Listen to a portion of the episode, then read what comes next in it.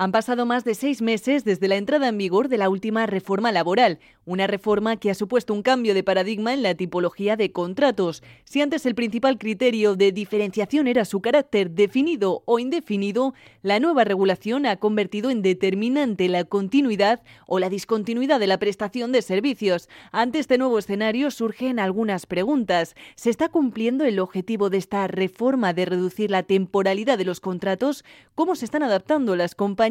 A este cambio y sobre todo tras meses en los que las organizaciones han tenido que modificar sus contratos y adaptarse a la nueva regulación, ¿Qué cuestiones han suscitado especial controversia? Quédate y descubre las respuestas en un nuevo podcast de KPMG de la mano de sus expertos. Arrancamos.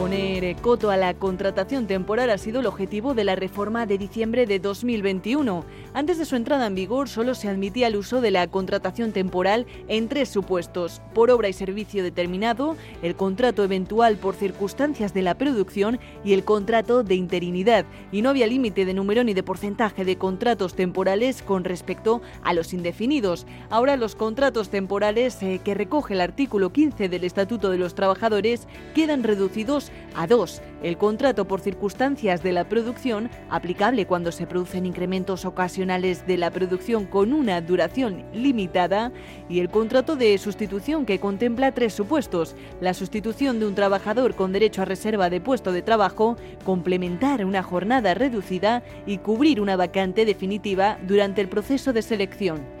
Pero como todos los cambios, este también requería un periodo de transición y adaptación. La fecha límite para que las compañías se adaptaran a estas nuevas modalidades se fijó en el 31 de marzo de 2022, tanto para los temporales celebrados antes de la reforma como para los firmados después de la misma y hasta esa fecha. Y los resultados nos han hecho esperar demasiado. En los nueve primeros meses del año se han realizado 5.250.437 contrataciones por tiempo indefinido cifra que supone un ascenso del 260% sobre el mismo periodo del año 2021, según la última publicación del SEPE. Para hablarnos sobre cómo han recibido las compañías la reforma en los contratos temporales, tenemos con nosotros a Francisco Fernández, socio del área laboral de KPMG Abogados. Francisco, desde vuestra experiencia, ¿cómo se están adaptando las compañías a los nuevos contratos, sobre todo en un momento tan convulso como el de ahora? La reforma ha supuesto un cambio de regulación muy profundo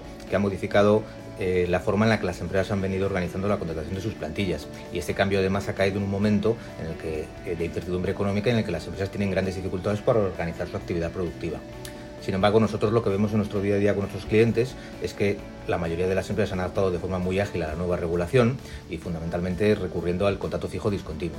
Este contrato era un contrato eh, hasta la fecha o hasta la reforma que era muy residual, que se prácticamente limitado a sectores estacionales y de temporada y que sin embargo ahora pues, se ha convertido en el contrato estrella de la reforma, eh, que además amplía los supuestos en los que se permite su utilización. El que aparentemente ha sido el gran perjudicado ha sido el contrato de obra o servicio que ha desaparecido, aunque lo que sigue vigente es el supuesto de uso de este contrato que lo ha reconducido a un contrato que ya existía, el fijo discontinuo del artículo 16 del Estatuto de los Trabajadores, pero ampliando sus supuestos de uso. Si antes constaba de cuatro apartados, ahora duplica su extensión hasta un total de ocho. Y los principales cambios tienen el mismo espíritu que la reforma en sí, potenciar el contrato fijo discontinuo como herramienta de lucha contra la temporalidad.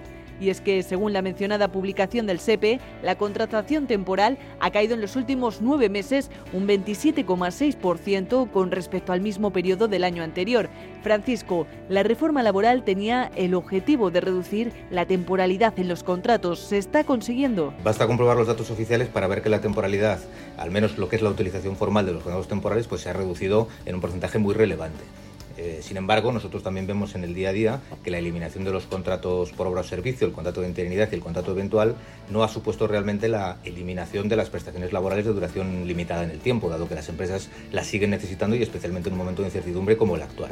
Por ello, esa temporalidad que realmente sigue existiendo, lo que está sucediendo es que se está formalizando a través del contrato eh, por causas de la producción en los supuestos legalmente habilitados para ello y especialmente a través del nuevo contrato fijo discontinuo. Sin embargo, pasados ya casi nueve meses desde la aprobación de la reforma y concluido el periodo de transición y adaptación, han surgido algunas cuestiones que están suscitando controversia. Especialmente sensibles son las consecuencias que se pueden derivar de una formalización inadecuada de los nuevos contratos. En este sentido, cabe destacar el uso del periodo de vacaciones como causa habilitante para los contratos por circunstancias de la producción.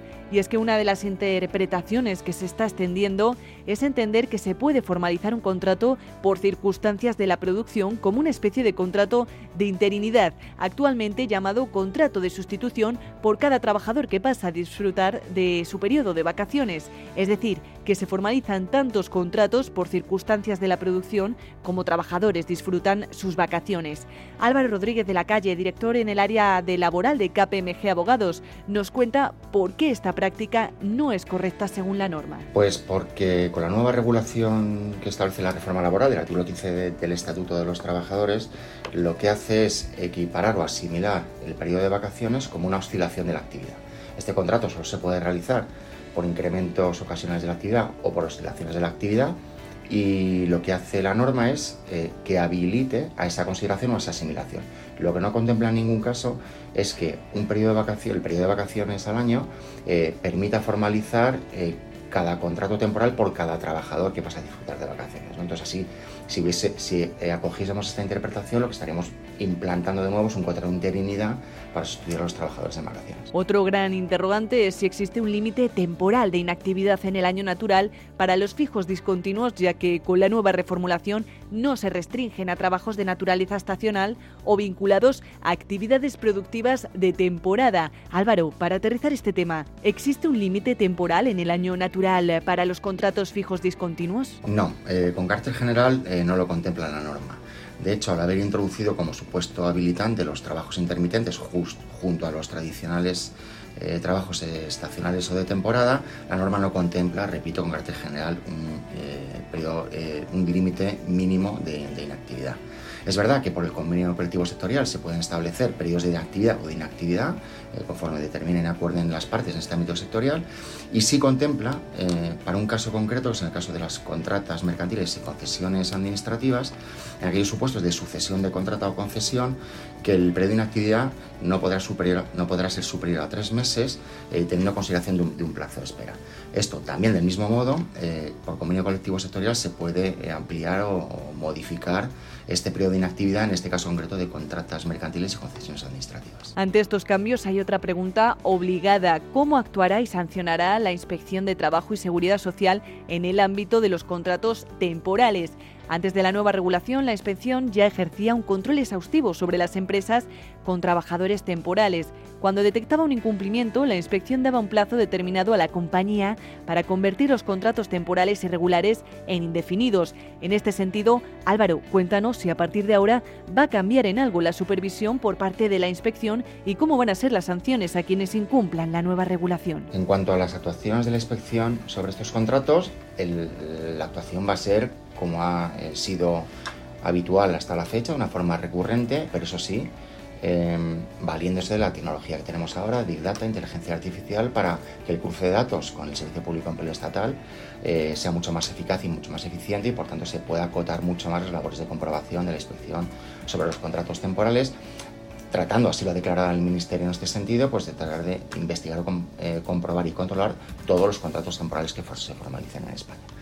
En cuanto a las sanciones, estas son las grandes novedades de la reforma laboral y lo que ha introducido eh, en, la ley de infracciones y sanciones en el orden social es una infracción de 1.000 a 10.000 euros por cada trabajador con contrato temporal indebidamente formalizado. Si hay algo claro es que conforme pase el tiempo y las compañías se enfrenten a este nuevo paradigma de las relaciones laborales, surgirán nuevas cuestiones y disyuntivas que en algunas ocasiones podrán resolverse aplicando el sentido estricto de la norma, pero en otras, debido a los abundantes conceptos jurídicos indeterminados, deberán ser resueltas por los tribunales de justicia. Así se irá reforzando la seguridad jurídica tan necesaria en una materia que sin duda acepta diferentes interpretaciones y se presta a cierta ambigüedad.